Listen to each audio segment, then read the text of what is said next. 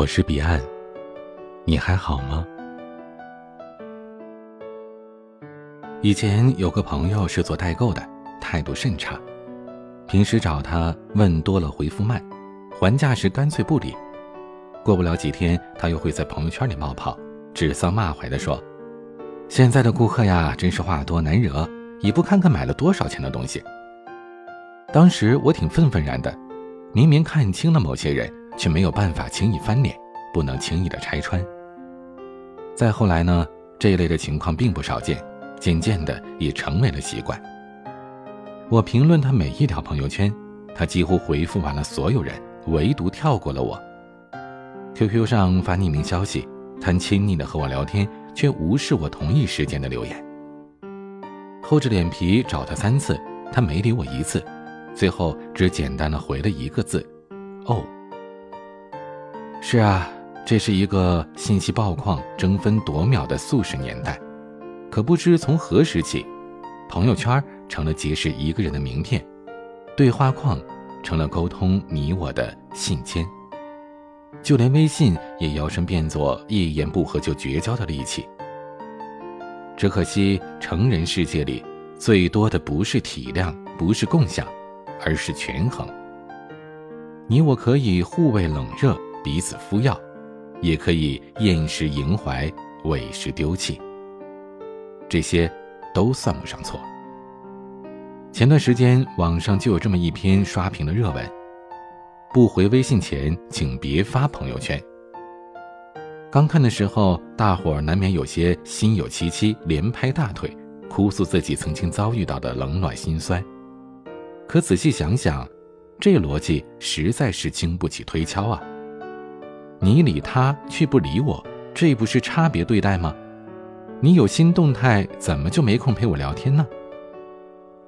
可事实上，发朋友圈和回微信，一个主动，一个被动，这压根就不是一回事儿啊！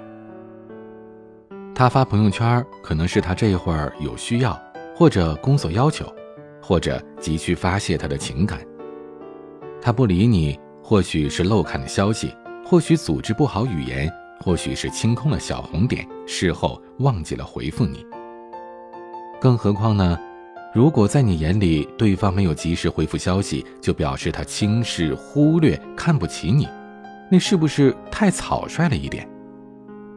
如果你只是因为他偶尔点赞、评论或者转发，就认定对方是自己的知己挚友，又是否太浮于表面了呢？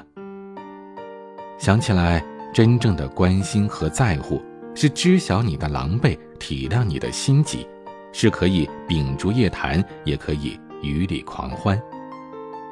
那些鼓吹着不回微信前请别发朋友圈的人，他们真正在意的，并非是对方多么的情商低、没有修养。而是害怕自己被嫌弃、被漠视，就像是一道鬼影，参与着、飘忽着，却再无存在感。像我和闺蜜阿星，就是那种几个月不联络，再见面却热络亲切的知己。我俩都知道彼此在社交上的懒惰，相处的慢，便也不会互相苛责。对方昨天忘回的讯息，上周没听的语音，我们都不会在意。记得前段时间我状态不太好，身体抱恙，琐事缠身，每天怨气藏不住，便只好隔三差五的发微信骚扰他，叨叨自己这里烦那里乱的。然而发了数十条消息，阿星却只字未回。本以为他屏蔽了我的信息，懒得收下我这波负能量。可未曾想，三天之后，阿星给我来了电话，说：“你做好心理准备啊，我要跨过半个中国来看你了。”当时我鼻子一抽，眼泪就下了出来，便恼他：“那你干嘛不回我呀？我以为你不要我了。”闺蜜在那头扑哧一声就笑了，她说：“你这丫头片子，劝你一百句都不如见面给你个大熊抱。”我想想，还真是这回事儿。回与不回，发与不发，也许并不能说明什么。微信的存在既会拉近距离，也会竖起屏障。当你看不见我的情绪想法，当我触不到你的真实处境，默契和理解才最重要。解忧杂货店里，店主老爷爷曾经说过：“人的心声是绝对不能无视的，我们的声音渴望被听到，无论是以什么样的形式。”说真的，咱们都一样，谁没有感性极端或者胡思乱想的时候呢？谁不渴望身边的朋友珍视和尊重呢？我能理解女孩们被男友冷落的怨气，删他好友的不甘。也经历过鼓足勇气去投稿，石沉大海般的沉默与空白。然而，相处这件事儿，其实也就八个字：我自清悲，君且随意。如果他是你在乎的人，一条微信不如一条短信，一条短信不如一个电话，一个电话不如一次相见。如果他是你寻常之友。别总到了求助的时候才去接近他人，别总想着落下便宜还不欠人情。在指责他人没教养、情商低之前，不如想想，你的事儿很紧急吗？你的表达足够清晰吗？你是否存在着私心，渴望凡事以你为先呢？当真心被碾碎，诉说被无视，你所要做的不是盲目的抱怨。而是接受一次次艰涩而彻底的自我重构，是哭闹冷战，还是换位思考？是心怀不爽，还是实力说话？选择权只在你。最后，愿每一个被忽视的人，把心里那些个人的小石头捡起来，捏碎它。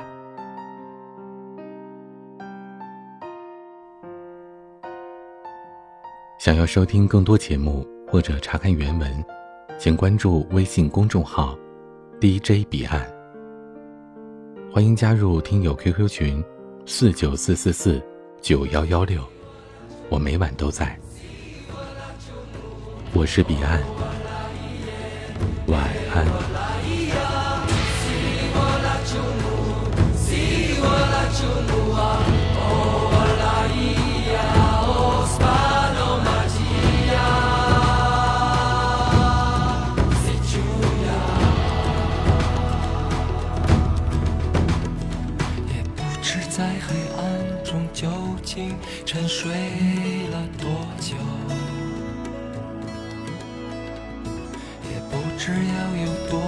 才能睁开双眼。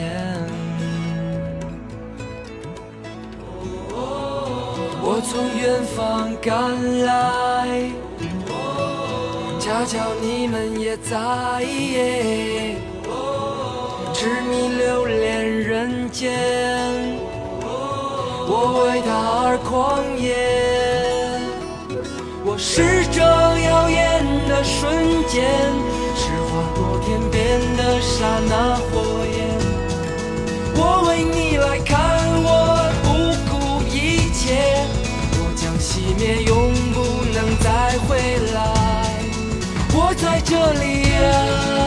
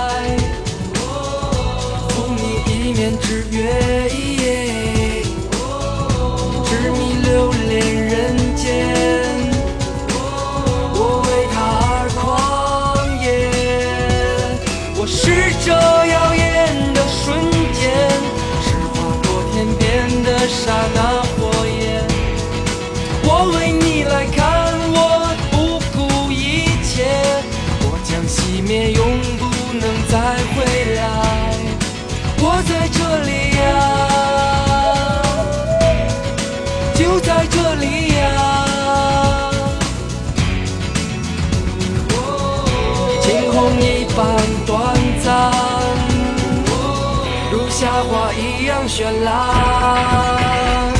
我是这耀眼的瞬间，是划过天边的刹那火焰。我为你来看我不顾一切，我将熄灭，永不能再回来。不虚此行呀，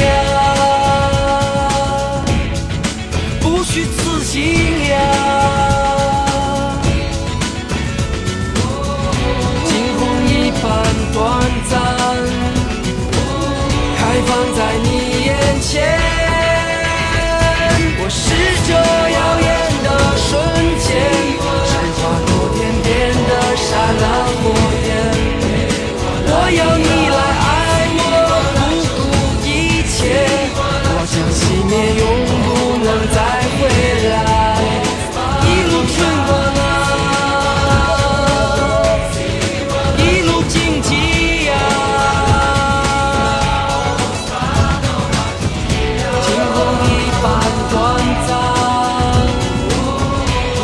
花一样绚烂。